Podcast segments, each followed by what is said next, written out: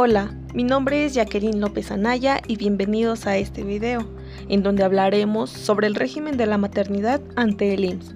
Así que, si eres madre trabajadora, escucha esto con mucha atención.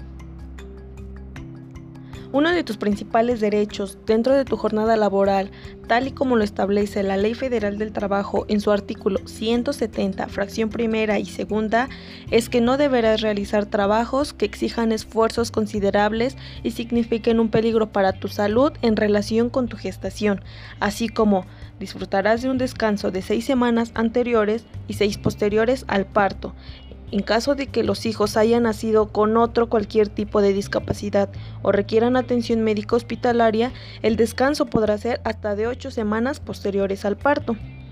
Anteriormente no se podían transferir semanas del periodo prenatal al postnatal y actualmente ya se pueden transferir.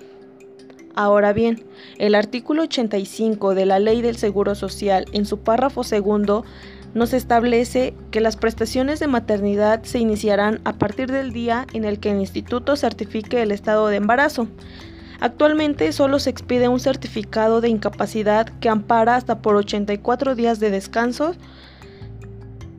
El seguro de maternidad proporciona la atención médica durante el embarazo y el parto, así como otras prestaciones en especie o dinero para las madres trabajadoras. También para las afiliadas embarazadas, el instituto les otorga la ayuda en especie por seis meses y una canastilla básica al nacer su hijo.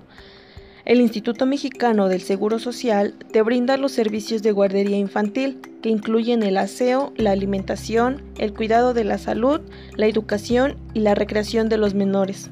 Estos servicios de guardería infantil se prestarán por el Instituto Mexicano del Seguro Social, y como lo establece el artículo 171 de la Ley Federal del Trabajo.